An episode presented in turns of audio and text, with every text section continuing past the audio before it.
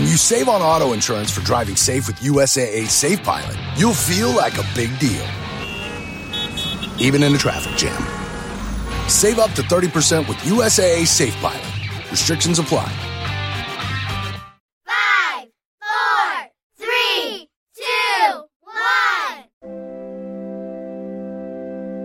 Muy buenas, esto es A Pie de Pizarra, un podcast sobre educación mediante el que comparto mis experiencias e inquietudes sobre esta dedicación y vocación que es la enseñanza. Mi nombre es Raquel Mende. Este año soy tutora de primero de primaria y soy la presentadora de este programa, donde vais a escuchar mi voz contando mi día a día como maestra de la escuela pública. ¡Empezamos!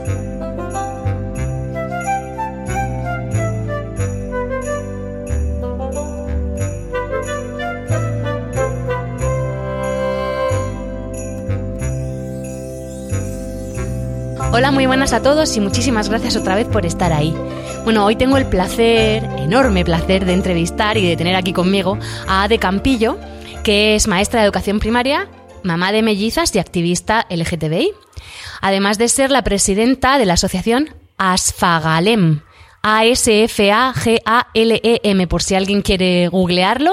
Es la presidenta desde hace unos tres años, que es cuando se formó esta asociación, que se llama así porque son las siglas de Asociación de Familias Gays y Lesbianas de Murcia.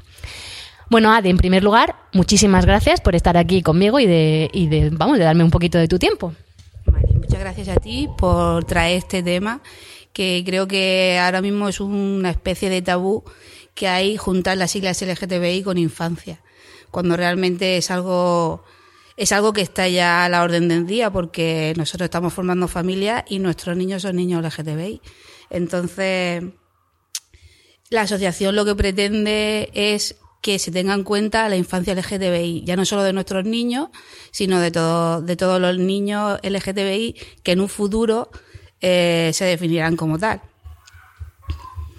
Entonces, eh, a ver, para que la gente que nos está escuchando sepa a qué, qué- bueno, qué es lo que hacéis desde vuestra asociación, cuáles son a grandes rasgos, mm, qué, cuál es, con quién trabajáis, cuáles son los objetivos, para que alguien sepa, por si alguien tiene esa inquietud de saber, de ponerse en contacto con vosotros, saber qué es lo que va a obtener allí.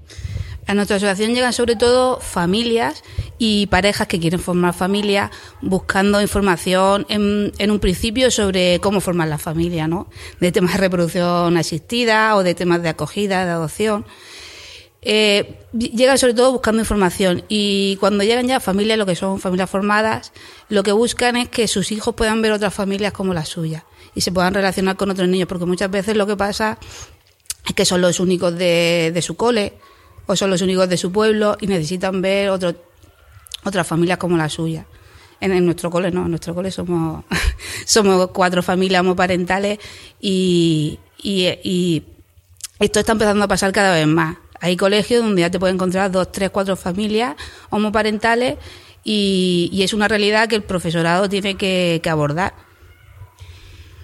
Entonces, ¿por qué es necesario tratar este tema en la escuela? A ver, bueno, porque vosotros trabajáis esto, o sea, pues, desde allí, desde la asociación. Es necesario porque todo lo que no se, no se le pone nombre, no se le define correctamente, eh, queda a todo tipo, queda expuesto a todo tipo de especulación, tanto por parte de los niños como por, por parte de los adultos. Entonces, eh, necesitamos que nuestros hijos estén en un, en un ambiente seguro, donde nadie vaya a ir a decirle mm, pues cosas que no son sobre su familia y que entienda perfectamente que su familia es como otra cualquiera. Eso en primer lugar. Y luego también es necesario que, que abordemos este tema porque los niños LGTBI eh, tienen un sufrimiento hasta que llegan a la edad adulta que no saben qué es lo que le está pasando. No, ellos saben que algo pasa, pero no saben lo que le está pasando. No le pueden poner nombre. No te emociones. que te veo que te estás emocionando yo contigo. Sí, tiene que ser muy duro hasta que tú ya eres una persona con tu sistema de valores, tus gustos y ya eres más, está más, más hecho, que es ahí cuando tienes que aceptar pues lo que eres. Pero claro, es que hasta ahora este tema no se ha trabajado en el cole. tú- un niño que era de la comunidad LGTBI o era trans no se atrevía a decir nada por el miedo al rechazo. Gracias a Dios, hoy eso está cambiando. Ya no es que no se atreva, es que ni siquiera sabe que es un niño LGTBI, ni tiene por qué saberlo, igual que un niño no sabe que es heterosexual. Eh, lo que pasa que hay, hay tres conceptos que la gente desconoce. Por ejemplo, está lo que es la expresión de género. La expresión de género es cómo tú te expresas en el género. Eh, si tú te gustan más las cosas de niño, las cosas de niña, si tú te adaptas a tu género, muy bien, pero si tú te expresas más en el otro género, es lo que lo típico que pasa del niño que le dicen mariquita o de la niña que le dicen marimacha. Esos niños sufren mucho. Los que tienen una expresión de género eh, más hacia el otro género. O los niños que tienen una identidad de género. La identidad de género es el género con el que tú te identificas. Que no tiene nada que ver con la expresión de género. Sino un niño que que se identifica con el otro con el otro género es un niño transexual y le pasa lo mismo ahí recibe mucho rechazo de la sociedad y luego están los niños que no tienen una expresión de género una identidad de género diferente a la que se espera no se comportan como niños le gustan las cosas de niño o de niña según sean niño o niña pero que en un futuro su orientación sexual no va a ser eh, heterosexual entonces están recibiendo, yo lo llamo el monstruito, ¿no? El monstruito es toda la, la homofobia que tú vas generando en tu interior, a través de comentarios, a través de, pues de, de mofas o a través de ataques que tú ves en otras personas, no tiene por qué ser en ti, en ti mismo, pero ese monstruito va creciendo y cuando tú te das cuenta en un futuro que, que tú eres así, lo primero que tienes es un rechazo hacia ti mismo. ¿Qué es lo que pasa? Que mm, todo eso se va alimentando durante la infancia y cuando empieza el desarrollo sexual, sobre los 11, 12 años, que cuando está empezando, eh, te das cuenta, te empiezas a dar cuenta de que, de que eres diferente. Y claro, las únicas referencias que tienes son referencias de rechazo o de mofa. Nadie te ha dicho nunca que eso es una, una característica de las personas como ser zurdo, por ejemplo, ¿no? Efectivamente. que nadie sabe por qué somos zurdos, pero a todo el mundo le da igual que sea zurdo. ¿no? En este caso, el problema que, que tiene es que nadie te ha dicho nunca que, tú puedes ser así y no pasa nada, que nadie se va a reír de ti, que nadie te va a tratar mal y, que no eres ningún tipo de monstruo ni de enfermo. ¿Cómo planteamos eso en la infancia? Pues está claro que no hay que llegar a una clase de, de tres o cuatro años y decirle, chicos, hoy vamos a hablar de la homosexualidad, porque eso es una burrada, ¿no? Pero sí tenemos los cuentos, tenemos eh, un montón de actividades para hablar en el mismo lenguaje que se habla a los niños y simplemente plantearles que es una característica más de las personas. No hay que hablarle de nada extraño, ni hay que ponerle nombres extraños, ni hay que especificar nada. Simplemente mostrarle que es una opción más. Y, por ejemplo, hay multitud de cuentos en los que, y ahora están saliendo un montón de editoriales, por ejemplo, desde el Vive hay uno que se titula Princesa Kevin, es de un niño que le gusta vestirse de princesa. Si tú lees ese cuento en la clase, eh, los compañeros entenderán que vestirte de princesa, si eres un niño, eh, es algo mm, tan normal como vestirte de torero o de, vaquero. Y que nadie tiene el derecho a decirte nada, ni a meterse contigo, ni tú eres ningún bicho raro porque te guste vestirte de princesa. Eh, también sabe, recibe el mensaje positivo de parte de, de la profesora, ¿no? Cuando ese niño se reconozca en algún momento o cuando ese niño en algún momento quiera vestirse de princesa, la idea que tendrá es, mi seño contó un cuento en el que un niño se vestía de princesa y no pasaba nada. Y igual que contamos cuentos de un príncipe que se enamora de una princesa, eh, ¿por qué no en todos esos cuentos que contamos contamos un príncipe que se enamora de un príncipe? Si realmente tenemos una igualdad real y, y realmente una persona LGTBI eh, tiene los mismos derechos que cualquier otra persona, un niño LGTBI tiene el derecho a, o sea, a desarrollarse afectivamente de la misma forma. eh, al igual, yo siempre digo, si no funciona para un lado, no funciona para otro. Si a nosotros no nos ha funcionado que nos estén toda la vida contando cuentos de relaciones heterosexuales y aún así no hemos salido heterosexuales, porque tú cuentes un cuento eh, donde dos príncipes se enamoran, eh, ningún niño se va a volver eh, homosexual, porque eso es una idea absurda, porque tú eres lo que eres desde que naces, lo sepas o no lo sepas. Llega un momento en tu vida en que tú te das cuenta y ya decides o vivirlo plenamente o mm, pasas tu crisis, ¿no? Porque todo el mundo pasa ahí su crisis y esa crisis depende de cómo de grande sea el monstruito, ¿no? Y ese monstruito crece desde el mismo momento en que a ti te asignan cómo, cómo debes ser, cómo te debes de comportar y, y cómo te debes de expresar en tu género. Si nada más que estás recibiendo mensajes de odio, mensajes de mofa, eh, de vergüenza por parte de tu familia, todo eso hace que se cree un monstruito muy grande que tiene secuelas y tiene secuelas muy graves, secuelas que van pues desde depresiones en niños de 10-12 años, eh, agorafobia, intentos de suicidio, suicidio. Entonces no es ninguna tontería. Es una cosa que hay que tratar porque cuando llegan a cierta edad ya es muy tarde, ya el daño está hecho. Entonces, claro, nosotros como docentes tenemos una labor súper importante, pero nosotros no recibimos ninguna información y claro, mucha gente, cada uno tiene su pensamiento y su forma de, de entender la homosexualidad, tú lo sabes, que cada uno piensa de una manera y somos súper variopintos, pero claro, eso Claro, a ti pero es que eso es, es lo que digo, It's game day at Raising Cane's. If you want to order like a champ, it's the action off the field you need to focus on. The only play you're running is chicken. So what combo are you picking?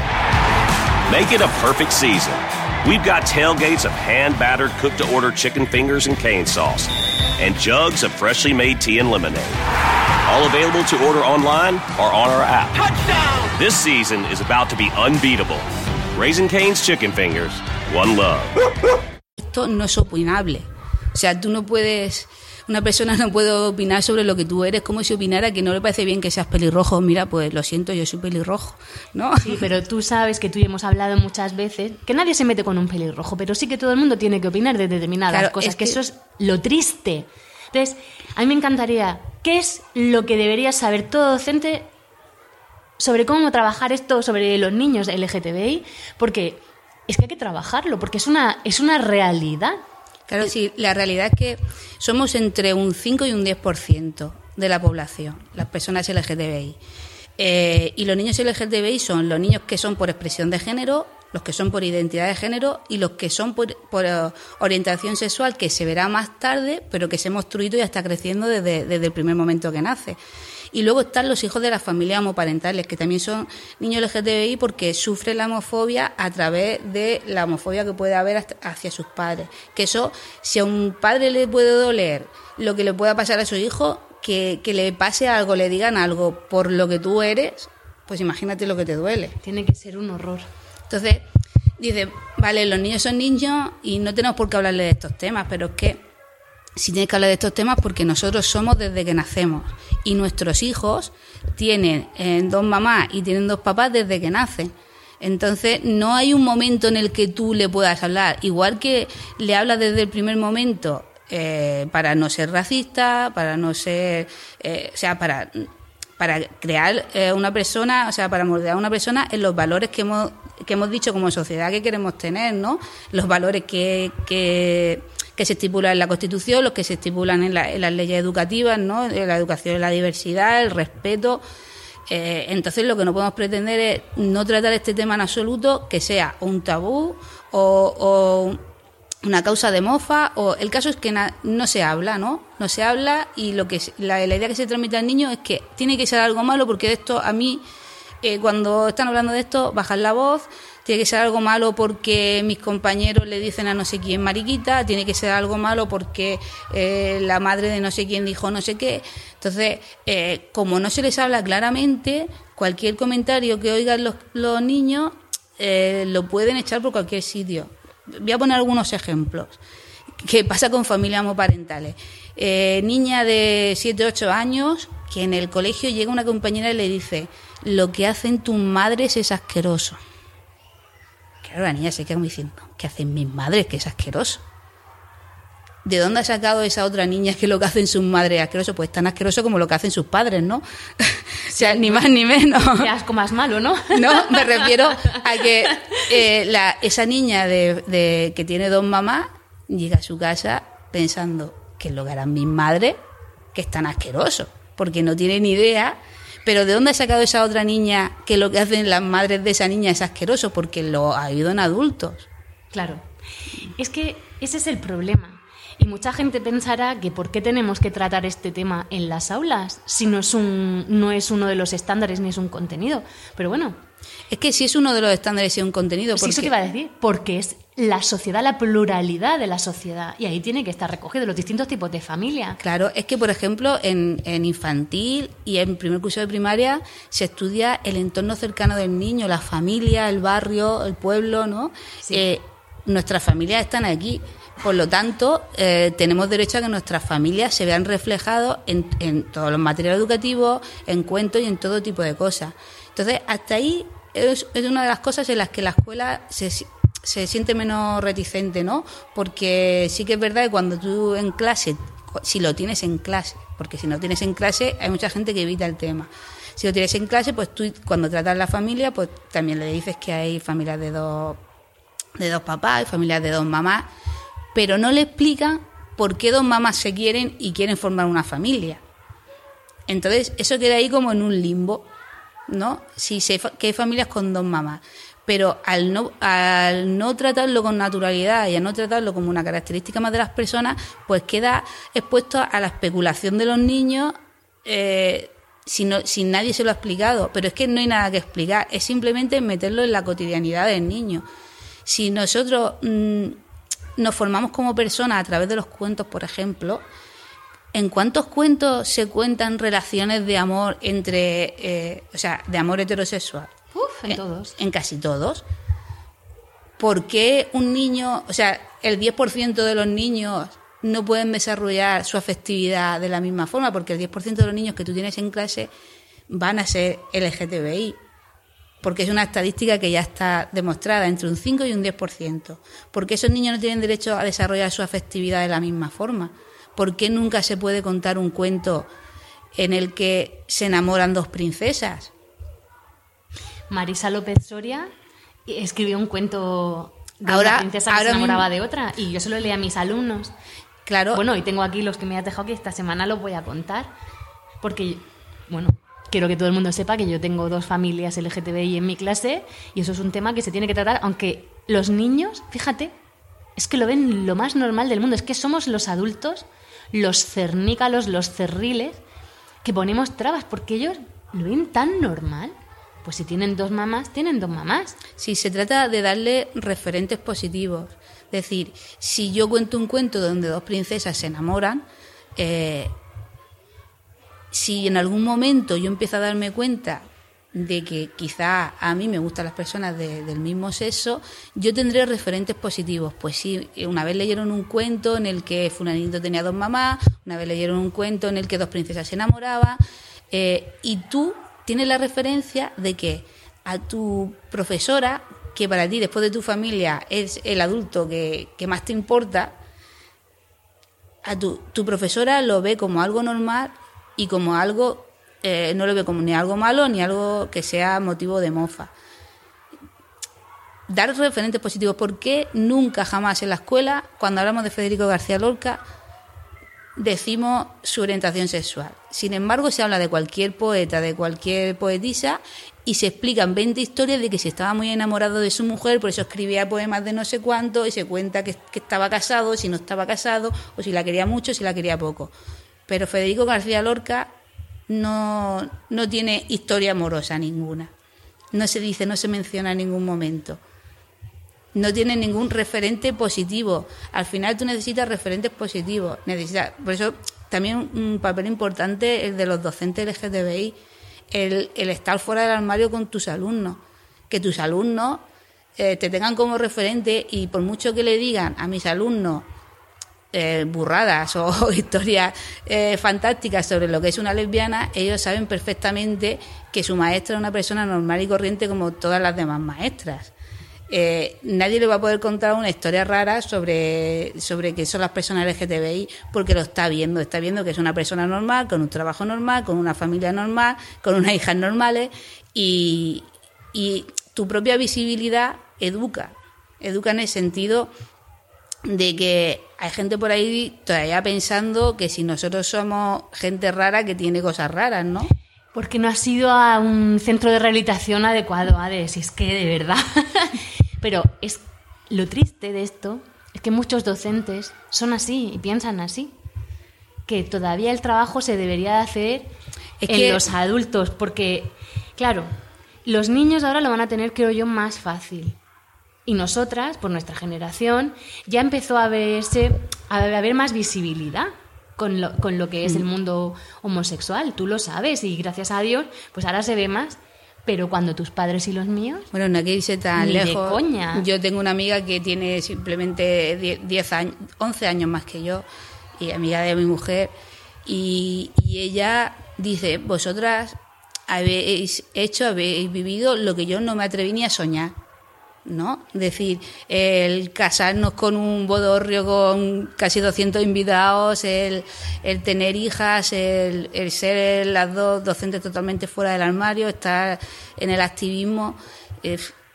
ella eh, nos mira con ilusión y nos dice eso, dice, es que estáis haciendo lo que yo no pude ni soñar. Y son 10 años. Sí, y esos 10 años siendo homosexual se pasa fatal, pero la gente que no lo es todavía tiene grabado en su ADN que eso es- está mal. Claro, e- y sobre todo con el tema de la infancia. Piensan que es algo que hay que evitarle a la infancia. Y lo que no se da cuenta la gente, yo siempre lo explico como ser zurdo. Ser zurdo es lo que se llama una, una característica poligénica, ¿no? Se sabe que hay varios genes eh, que, que tienen que ver con ser zurdo, pero no hay un gen de ser zurdo, ni es una anomalía, ni nada. Es simplemente una característica. En determinado momento tú defines tu lateralidad, Claro. ¿no? Y eres eh, zurdo o diestro. Eh, con la homosexualidad y con la expresión de género y con la identidad de género pasa exactamente lo mismo. Si fuera algo de crianza, si fuera algo cultural, si fuera algo ambiental, eh, dependería mucho del el tipo de familia, el tipo de crianza, el, el lugar donde te crías, y eso sabemos todos que es, eh, que es mentira, porque hay eh, personas homosexuales en todos los eh, niveles socioeconómicos, culturales, y, y, o sea, en todo tipo de familias. Y religiosos. Y religiosos, o sea- gente que es mm, muy, muy, muy, muy, muy religiosa y tiene un hijo homosexual. Y lo Claro. pasan fatal esos hijos. Entonces, ¿eh? eso demuestra que no tiene nada que ver ni la crianza ni, ni nada externo. Hay un momento, por lo que sea, cuando naces, que en el que tú mm, adquieres esa característica. Te das cuenta con los años. eh, el niño que tiene una expresión de género más hacia el otro género, ¿no? El niño que, le, que se pirra por las princesas, que quiere ir vestido de Frozen, que quiere jugar con las Barbie. Eso eh, es, eh, ju- es justo al revés lo que pasa. Desde que nace, el mensaje que le está diciendo es no seas así, no seas así, no seas así. O sea, nada lo está induciendo a, hacer así- a ser así. Es así porque es así. Hola, buenos días, mi pana. Buenos días, bienvenido a Sherwin Williams. ¡Ey! ¿Qué onda, compadre? ¿Qué onda? Ya tengo lista la pintura que ordenaste en el ProPlus app. Con más de 6.000 representantes en nuestras tiendas listos para atenderte en tu idioma y beneficios para contratistas que encontrarás en aliadopro.com. En Sherwin Williams somos el aliado del PRO. The Home Depot tiene regalos para crear alegría navideña y hacer todos tus proyectos con mucha pila. Aprovecha los ahorros de Black Friday, compra un kit de baterías básico seleccionado y llévate una herramienta elegible gratis. Así tienes más potencia para tus proyectos navideños. Porque tu manera de celebrar las fiestas nos inspira. The Home Depot. Haces más, logras más. Oferta válida en tiendas participantes y por internet del 23 de octubre de 2023 al 28 de enero de 2024. Una por transacción. El descuento se aplica al pagar. La lista de herramientas elegibles está disponible en tienda y por internet. Entonces, eh, un, profesor tiene que estar preparado para que si en infantil hay una fiesta de disfraces y un niño te llega vestido de Frozen, eh, darle a entender a ese niño que puede venir vestido de lo que le dé la gana y, y que los demás niños también aprendan de que no se tienen que meter con él por si le da la gana de venir vestido de Frozen. Pero es que lo que falta es formación en el profesorado para saber tratar estos temas. Sí, eh, a mí una de las cosas que, que más me afecta eh, es cuando mi monstruito sale y me come. Eh, cuando veo compañeros y padres que piensan que si quiero tratar el tema voy a decir algo inapropiado o algo que le va a causar un perjuicio a su hijo, eso a mí me da una pena porque pienso, ¿qué crees que le voy a decir? ¿Cómo crees que voy a tratar el tema? Es algo totalmente absurdo. No le va a causar ningún prejuicio. Voy a presentar esto como una cualidad de las personas y en el mismo lenguaje en el que tu hijo aprende todo lo demás, a través de historias, a través de actividades adaptadas a su edad, y no le voy a decir en ningún momento nada inapropiado. Y que compañeros o padres duden de que tú vas a hacer algo inapropiado, pues eso te, te duele. Es que hay mucho tabú todavía. Ade, mucho tabú en el tema de, de la orientación sexual. Y es tan triste porque por mucho que queramos normalizar, ya te digo, todavía queda ahí un rescollo podrido, pues, bajo mi punto de vista, Dios mío, me van a caer tostas por todos lados. Si nos van a caer unas cuantas. Las- los haters. Nos van a caer unas cuantas por aquí. Pero que haya un pozo que, que está ahí. Joder, si es verdad. Es que todo- todo a, llevamos- a la sociedad, no aquí, no todos aquí, llevamos, a la sociedad. todos llevamos ese monstruito. O sea, el monstruito de la homofobia lo llevamos todos dentro, igual que llevamos el del racismo o el de la xenofobia, eh, todos los prejuicios. O sea, mm, eh, no sé si de quién es la frase, pero dice, cuesta menos desintegrar un, un átomo que un prejuicio, ¿no? Que cierto es. Y tú, ten en cuenta que nuestra generación se ha criado mm, escuchando chistes de Arevalo de mariquitas. Sí. Eh, viendo como el profesorado no hacía nada contra la gente que se metía con el, con el niño que era afeminado o con la niña que era así muy masculina.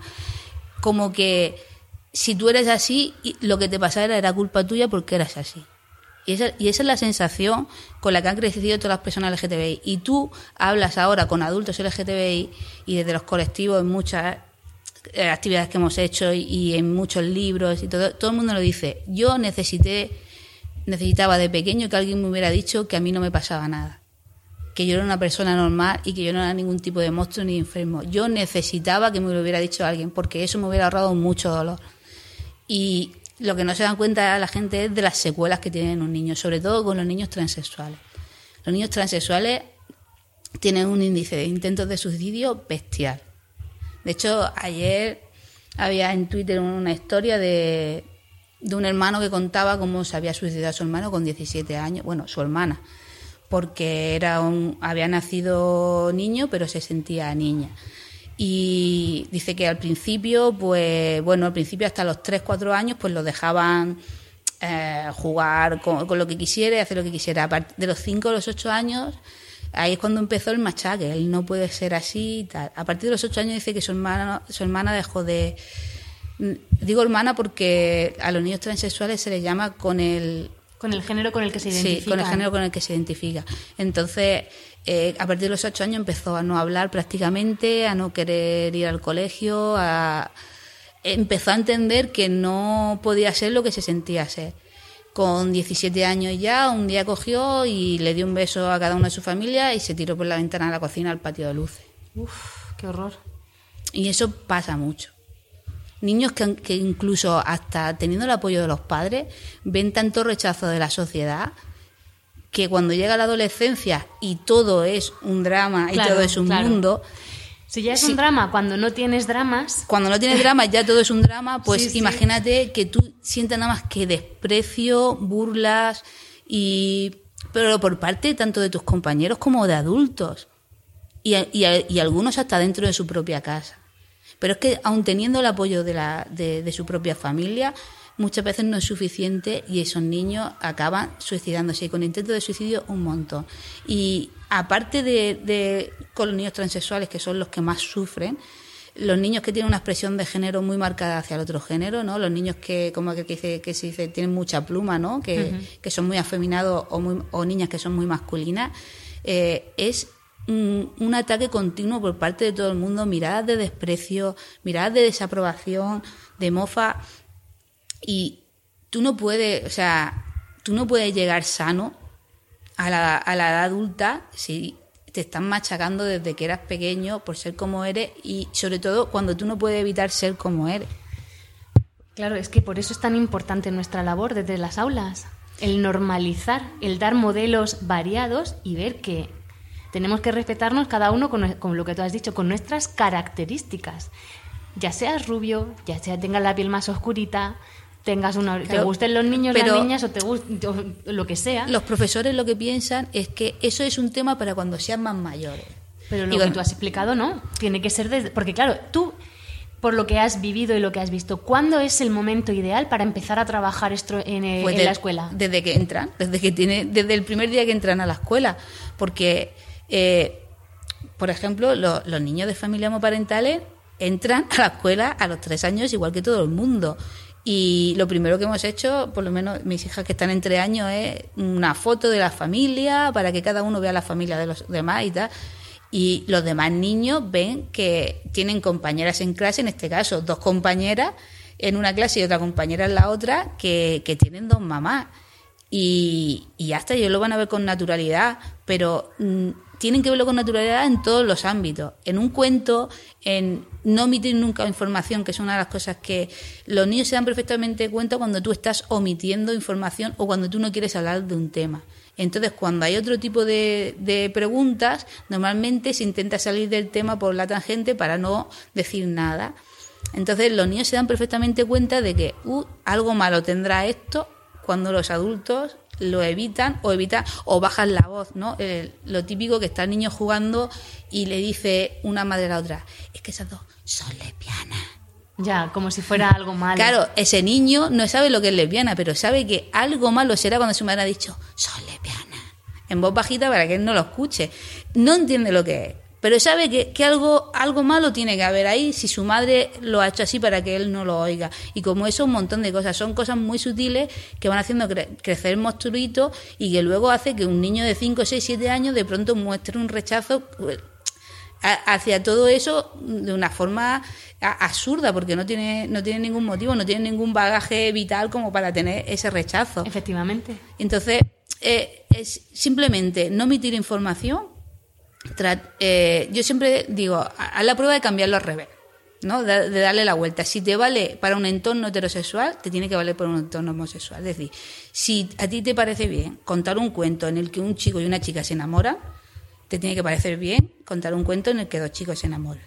Si a ti te parece bien hablar de que la gente se quiere y quiere formar familia, se van a vivir juntos y tienen hijos, pues también te tiene que parecer bien en el otro sentido. O sea, si tú le das la vuelta, es como dices, es que yo tengo un, tengo un amigo que, que es jefe de estudio en un instituto y dice, es que claro, van por ahí dando la nota y es que se podrían cortar un poco. Claro, son adolescentes, quieren ir cogidos de la mano, igual que el chico y la chica que Claro. tienen 15 años y quieren ir cogidos de la mano. ¿Por qué el chico y la chica sí puede y ellos no? Porque realmente no tenemos una igualdad real. O sea, todo el mundo te respeta hasta que llegues a su límite de tolerancia. Y el problema es que cada uno tiene un límite de tolerancia en un sitio, pero nosotros no podemos vivir eh, ajustándonos a los límites de tolerancia de la gente. Yo no puedo vivir pidiendo permiso. Yo no puedo vivir eh, pensando si a lo mejor algún padre de, de mi clase le va a molestar que yo les diga a mis alumnos que estoy casada con una mujer y tengo dos hijas. Porque yo no, no, no puedo vivir así. O sea, tengo que vivir eh, como cualquier otra persona y no tengo que vivir adaptándome a los límites de tolerancia de la gente. ¿Y qué es lo que pasa con el profesorado? Pues que no quiere problemas en ese aspecto y se quiere adaptar al límite de tolerancia más bajo que, crea que puede encontrar. Es decir, como esto le puede molestar a cierta gente, pues no lo hago, no lo digo. Eh, y entonces se deja de tratar un tema es muy necesario y al final, ¿qué es lo que pasa? Pues que una- un niño LGTBI pasa toda su infancia sin tener ni una respuesta, o sea, ni una referencia positiva sobre el tema LGTBI. Y si ya encima está viendo en la tele todo lo que está saliendo ahora, temas que ya estaban superados, está viendo a gente en la tele diciendo barbaridades, eh, comentarios en casa y todo este tipo de cosas, pues eh, lo que estamos haciendo es, es, ir hacia atrás.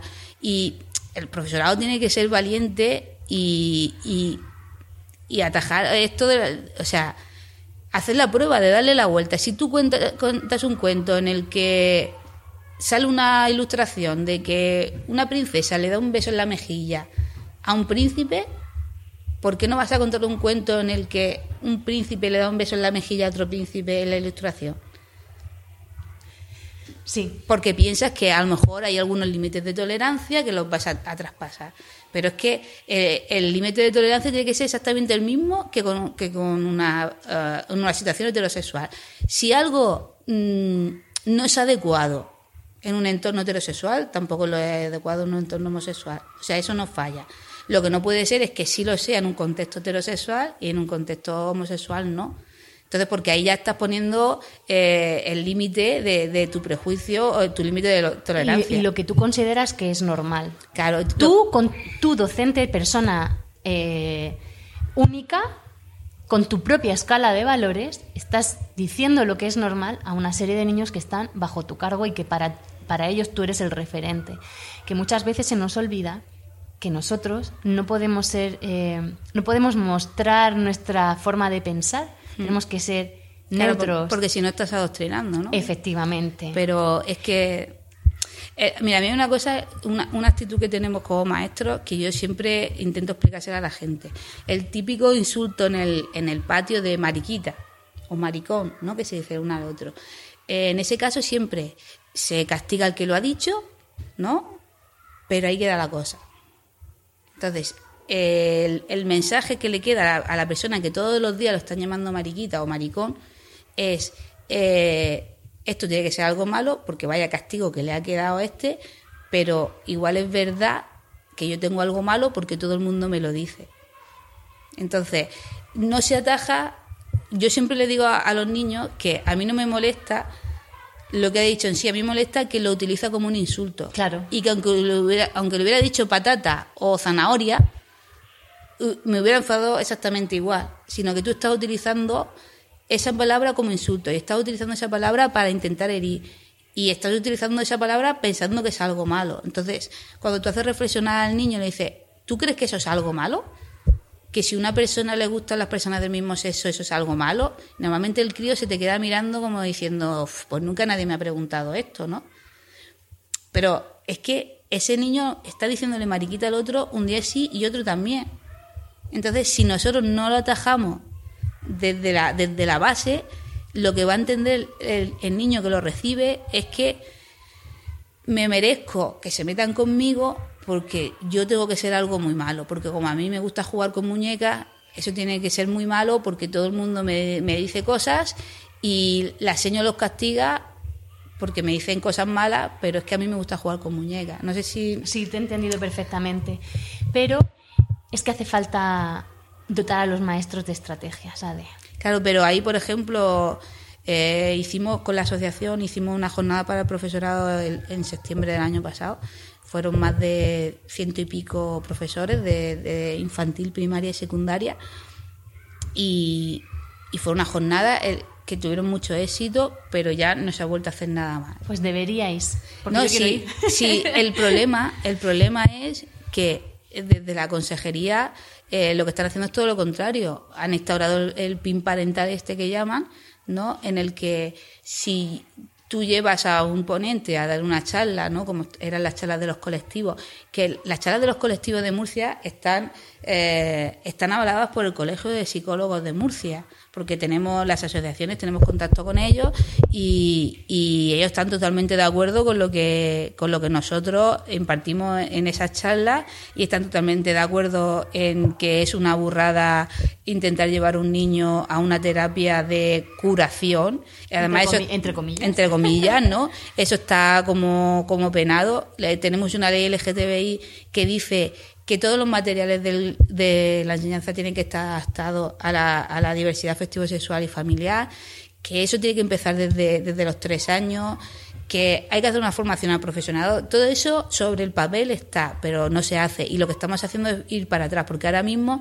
si yo quiero dar una charla eh, en, un, en un centro a los niños sobre, sobre eso, sobre eh, diversidad afectivo-sexual, eh, yo tengo que mandar una, una autorización a los padres y el padre que no quiera que le hables de eso no mm, tiene de, ahora mismo el derecho, yendo contra la ley, no porque las instrucciones están recurridas y ya se verá que van contra la ley, eh, de que su hijo no vaya. Pero es que precisamente a lo mejor ese niño que no va es el que más lo necesita, porque a lo mejor eh, los mensajes que, que está recibiendo ese niño pueden ser eh, pueden estar alimentando ese monstruito más que en, otros entornos donde son más abiertos y está recibiendo otro tipo de mensajes.